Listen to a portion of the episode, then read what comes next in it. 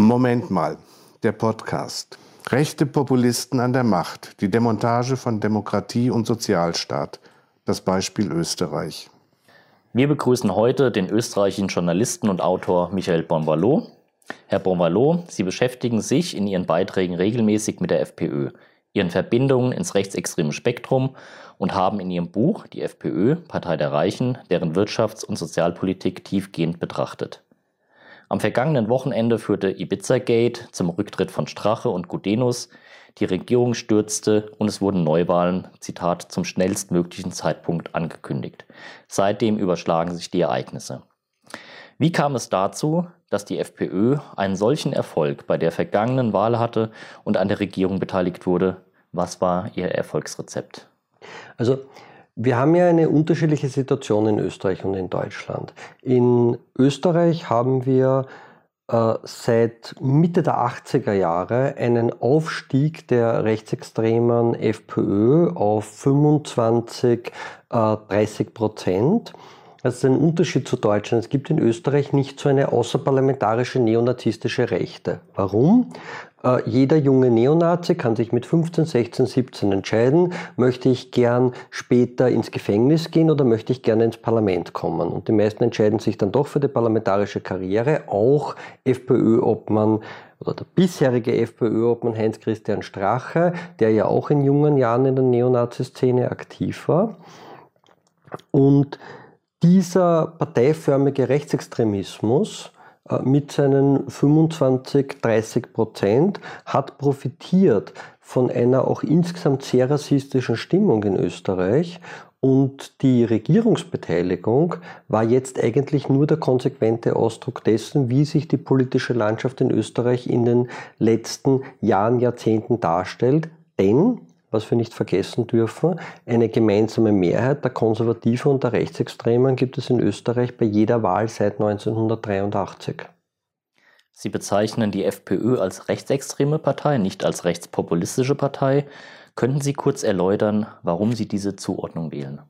Ich tue mir tatsächlich mit dem Begriff Populismus sehr schwer. Warum? Populismus heißt eigentlich, so zu sprechen, dass wir verstanden werden. Ich halte das eigentlich für sehr intelligent, grundsätzlich so zu sprechen, dass wir verstanden werden und nicht in irgendwelchen akademischen Worthülsen zu formulieren. Ähm, mir kommt vor, dass dieser Begriff Rechtspopulismus oft aus einer bestimmten Verlegenheit heraus äh, verwendet wird und dass sich auch ein bisschen die Diskurse verschieben. Neonazis heißen auf einmal nicht mehr Neonazis, sondern Rechtsextreme und Rechtsextreme heißen auf einmal nicht mehr Rechtsextreme, sondern Recht- oder Rechtspopulisten. Und ich glaube, man soll schon benennen, dass das eine extreme Rechte darstellt. Und gleichzeitig, glaube ich, soll man sich auch selber nicht die Möglichkeit wegnehmen, über die Behauptung, das sei ja dann rechtspopulistisch oder linkspopulistisch oder anderspopulistisch, nicht die Möglichkeit wegnehmen, weiter so zu formulieren, dass wir verstanden werden und Dinge natürlich auch einmal klar zu sagen und Dinge auch einmal zuzuspitzen. Lassen sich mit Blick auf die Einordnung der FPÖ als rechtsextreme Partei auch nochmal dezidierte Vernetzungen nachweisen in das extrem rechte Spektrum in Österreich. Da ist, wie gesagt, genau dann die Schwierigkeit des Begriffs. Die FPÖ hat keine Verbindungen in das extrem rechte Lager, sondern die FPÖ ist das extrem rechte Lager in Österreich. Und genau deshalb, glaube ich, ist das wichtig. Was wir sagen können, die FPÖ hat natürlich bestimmte Verbindungen in das offen neofaschistische Lager, beispielsweise zu Kleingruppen wie der äh, selbsternannten identitären Bewegung. Eine relevante neonazistische Szene außerhalb der FPÖ gibt es in Österreich schlicht und ergreifend nicht. Und dann gibt es natürlich äh, zahlreiche internationale Verbindungen zu anderen extrem rechten Parteien, sei das jetzt in Westeuropa mit dem Front National oder der Lega Nord oder natürlich in Deutschland der AfD, sei das in Osteuropa äh, Stichwort Verbindungen der FPÖ zur Putin-Partei Einiges Russland. Mit dem Innenministerium hatte die FPÖ die Hoheit über die Sicherheitsbehörden inne. Was hatte das innenpolitisch für Konsequenzen? Meiner Meinung nach sehr massive und welche, die eventuell auch noch nachhaltig sehr wirksam werden könnten. Das müssen wir aber erst beobachten. Ähm, die FPÖ hat einerseits äh, die Kontrolle über alle geheimen Dienste in Österreich gehabt seit Dezember 2017. Die FPÖ hat den Innenminister gestellt und den Verteidigungsminister und damit alle drei Geheimdienste kontrolliert.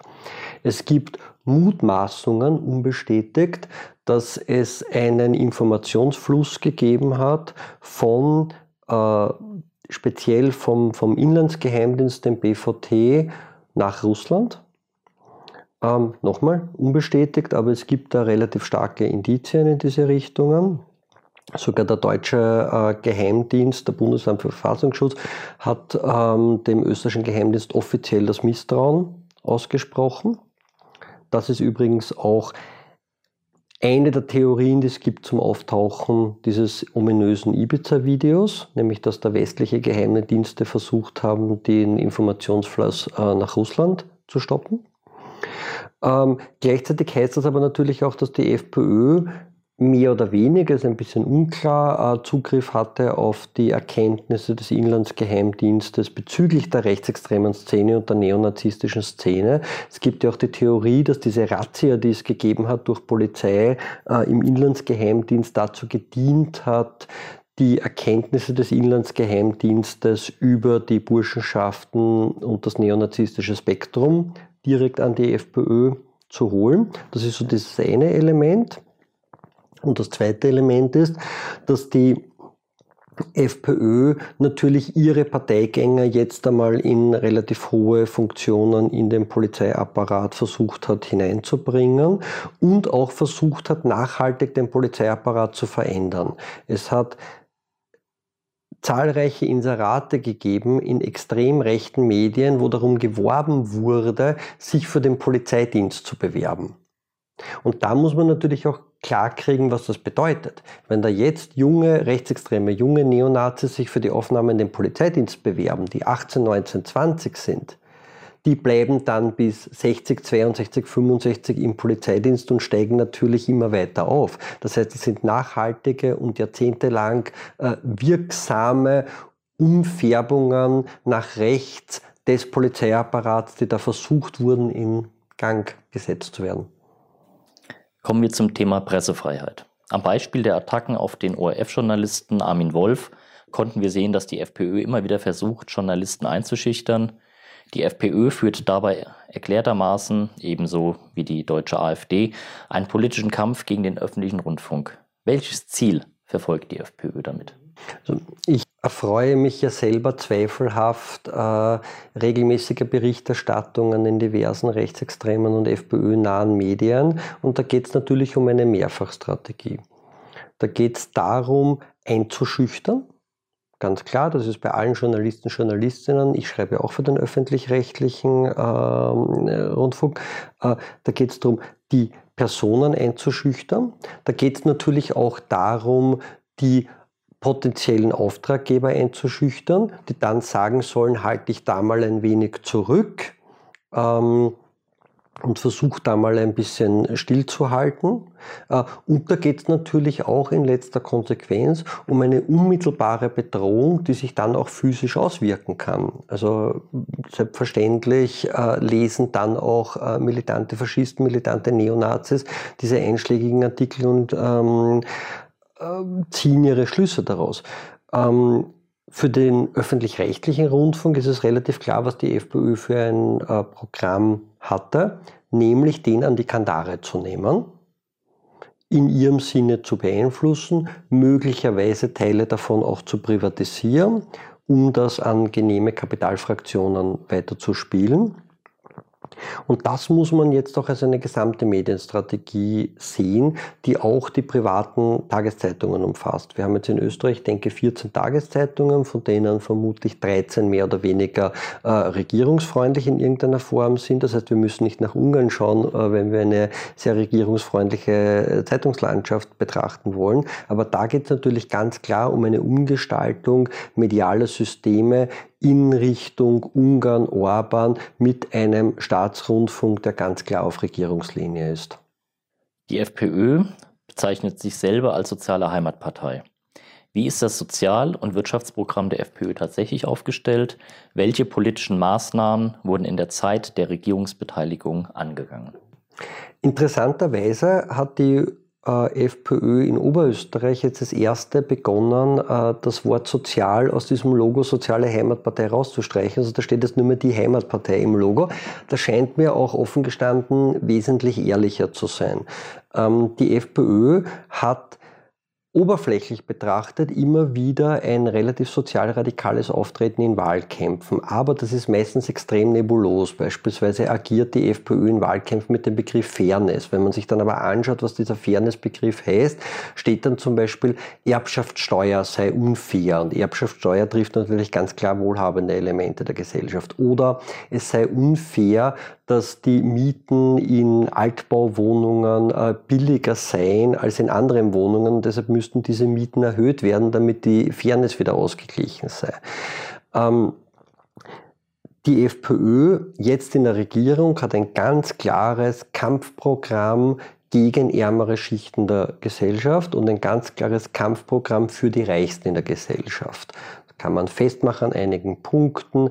Ähm, einerseits ganz klare Steuergeschenke für Reiche, äh, andererseits äh, Kürzungen bei der Mindestsicherung, das ist eine unterste soziale äh, Absicherung für die Bevölkerung, äh, Angriffe auf die auf das Arbeitslosengeld, äh, der 12-Stunden-Regelarbeitstag, das ist alles bis jetzt schon äh, umgesetzt worden, respektive dass die Angriffe auf das Arbeitslosengeld waren relativ weit fortgeschritten im Planungsprozess.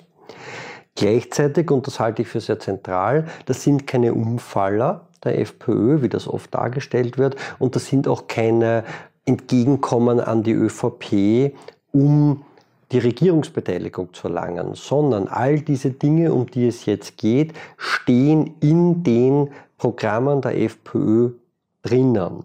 Das aktuelle Programm der FPÖ, das ähm, äh, im Jahr 2013 verfasst worden ist, hauptsächlich vom neuen FPÖ-Chef Norbert Hofer, zeigt all diese Sozialabbaumaßnahmen, die jetzt umgesetzt werden, bereits exemplarisch. Das heißt, dieser Sozialabbau, das ist die DNA der FPÖ. Kommen wir zu dem aktuellen Fall Ibiza Gate. Auf den geleakten Ibiza-Videos sprach Strache von einem öffentlich illegalen System der Parteienfinanzierung über den Umweg der Spende an scheinbar unabhängigere Vereine. Ist dies eine Neuigkeit für Sie? Gibt es Erkenntnisse von verschleierten Großspenden an die FPÖ auf diesem oder anderen Weg? Tatsächlich wären die Spenden, von denen Strache spricht, nicht per se illegal. Ähm, diese Umgehungskonstruktion, die Strache da nennt über einen Verein, ist an sich legal, aber es ist natürlich gleichzeitig der öffentlichen Kontrolle entzogen. Das heißt, niemand weiß, dass es diese Spenden dann gibt. Und unklar ist dann natürlich auch, wenn dann Unternehmen dorthin spenden, ob die das dann entsprechend äh, öffentlich und kenntlich machen, wie das dann zum Beispiel steuerrechtlich äh, funktioniert. Überraschend ist das auf jeden Fall alles nicht.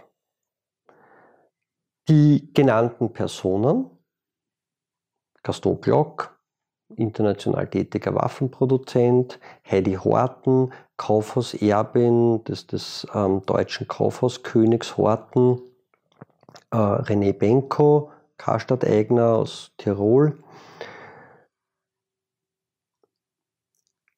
Das sind schon Menschen, die politisch der rechten Reichshälfte klar zuzuordnen sind. Aus rechtlichen Gründen ist es ganz wichtig dazu zu betonen, alle genannten dementieren, diese Spenden geleistet zu haben. Wenn wir uns die Personen jetzt aber im Konkreten anschauen. Gaston Glock ist seit vielen Jahren ein bekannter Förderer der FPÖ. Heidi Horten äh, ist bereits in den 90ern genannt worden als Förderin von Jörg Haider. Interessanterweise sowohl Glock wie Heidi Horten sind in meinem Buch zur FPÖ bereits erwähnt als mögliche Finanziers der FPÖ und wurden schon in den 2000ern genannt. Bei René Benko, von dem äh, Strache behauptete, würde sowohl ihn wie die ÖVP finanziell äh, unterstützen, auch nochmals, Benko dementiert das ebenfalls, der war bis jetzt eher im Zusammenhang mit der ÖVP genannt. Das heißt, da wäre es eine Neuigkeit, wenn er auch die FPÖ finanzieren würde. Aber insgesamt jedenfalls, dass wichtige Kapitalfraktionen die FPÖ bezahlen, für die Politik, die die FPÖ natürlich im Gegenzug macht, im Sinne dieser Kapitalfraktionen, es wäre eher überraschend, wenn es nicht so gewesen wäre. Ein Twitter-Beitrag aus Österreich unter dem Hashtag Ibizagate hat vor wenigen Tagen gelautet, Zitat, überall, wo die FPÖ regiert hat, war danach der Staatsanwalt da. Wie hoch ist die kriminelle Energie der selbsternannten Saubermänner? Es gibt diesen Satz, dass es bei der FPÖ ein Muster geben würde. Äh, Oppositionsbank, Regierungsbank, Anklagebank. Das scheint eine gewisse Wahrheit zu haben. Ähm, die erste schwarz-blaue Koalition äh, hatten wir in Österreich zwischen 2000 und 2006. Da gab es dann noch Spaltungen der FPÖ, das würde jetzt zu weit führen, aber subsumieren wir oder erlauben wir uns die Subsumierung als, als, als schwarz-blaue Koalition. Die Skandale dieser schwarz-blauen Koalition werden bis heute vor Gericht verhandelt. Der damalige FPÖ-Finanzminister Karl-Heinz Krasser der dann später auf einem ÖVP-Ticket weiter Finanzminister war, steht bis heute vor Gericht. Aus rechtlichen Gründen muss auch hier dazu gesagt werden, es gilt die Unschuldsvermutung. Und wir könnten die Liste aufzählen. Und sie wäre lang von ehemaligen oder teilweise immer noch aktiven FPÖ-Politikern, ähm, die im Zusammenhang stehen mit fragwürdigen äh, finanziellen Machenschaften, auch äh, der nicht mehr Innenminister Herbert Kickel wurde äh, in diesem Zusammenhang schon in der Vergangenheit genannt. Auch hier gilt die Unschuldsvermutung. Aber insgesamt können wir sagen, es ist sehr auffällig, dass da, wo die FPÖ an der Macht ist, sehr schnell Korruptionsskandale aufpoppen. Aber, und das sei auch dazu gesagt, ich glaube nicht, dass das bei der ÖVP, bei anderen Parteien so substanziell anders ist. Aber die FPÖ hat teilweise weniger Möglichkeiten, ihr Geld zu verstecken, weil die Strukturen der Partei viel schlanker sind. Je größer meine Parteistrukturen sind, desto leichter ist es natürlich auch, Geld unauffällig zu verschieben.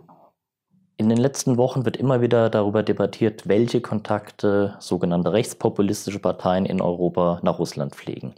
Über die AfD in Deutschland titelte der Spiegel im April diesen Jahres Putins Puppen. Trifft dies auch auf die FPÖ zu? Bei der FPÖ ist das ja insofern einfach, weil das bei der FPÖ ganz offiziell ist. Die FPÖ hat seit 2016 einen offiziellen Kooperationsvertrag mit der Putin-Partei Einiges Russland. Das heißt, das ist jetzt keine versteckte Theorie, sondern wir wissen das, weil es die FPÖ uns selber erzählt hat.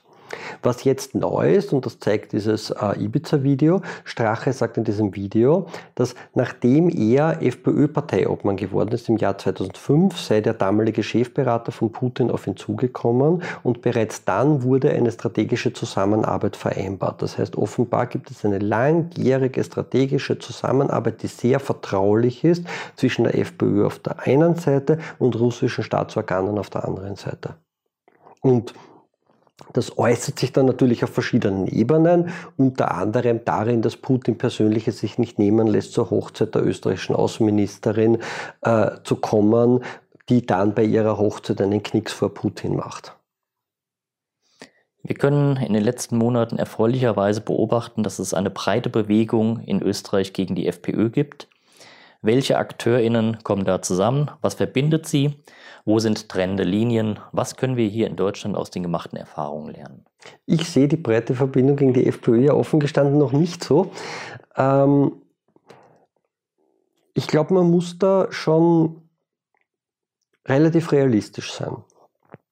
Ähm, trotz aller sozialen Kürzungen und Angriffe, die ÖVP und FPÖ in den letzten eineinhalb, zwei Jahren gemacht haben, also seit Dezember ähm, 2017, waren bis vor Bekanntwerden des Strache-Videos beide Parteien in den Umfragen weitgehend stabil.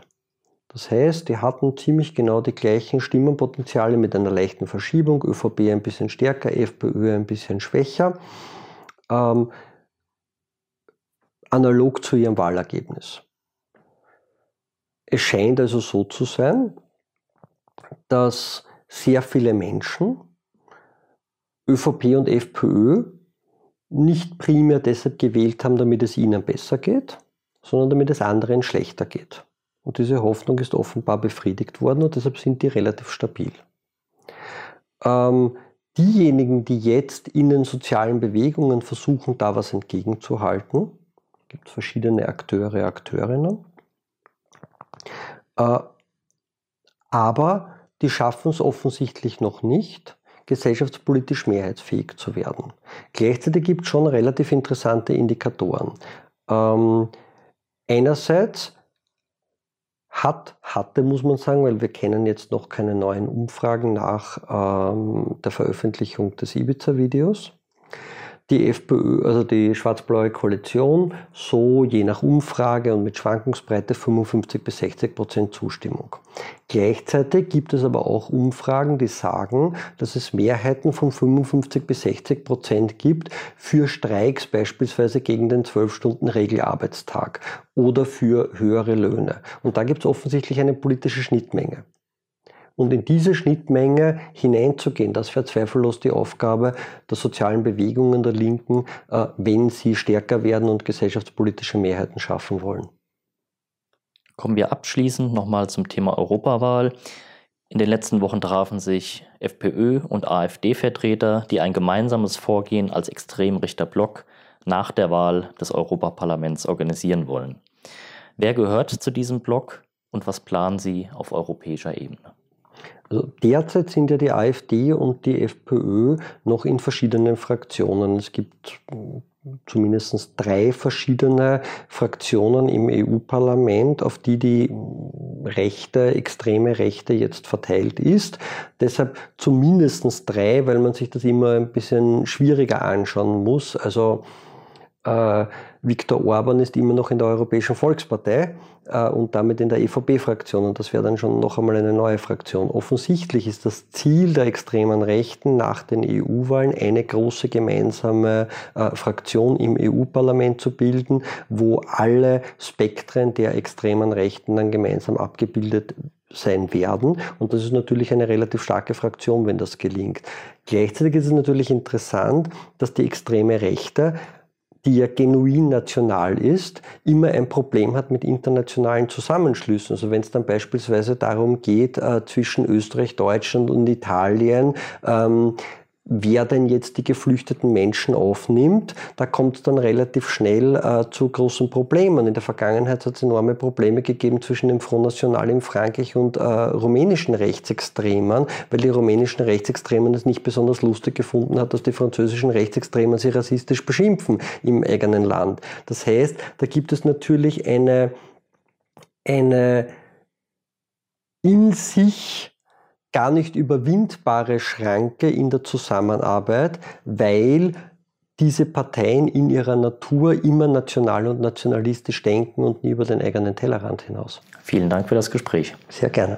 Sie hörten den Wiener Journalisten und Autor Michael Bonvalot im Gespräch mit Moment mal, aufgezeichnet am 21. Mai 2019. Moment mal, Aktion für eine offene Gesellschaft. Der Podcast.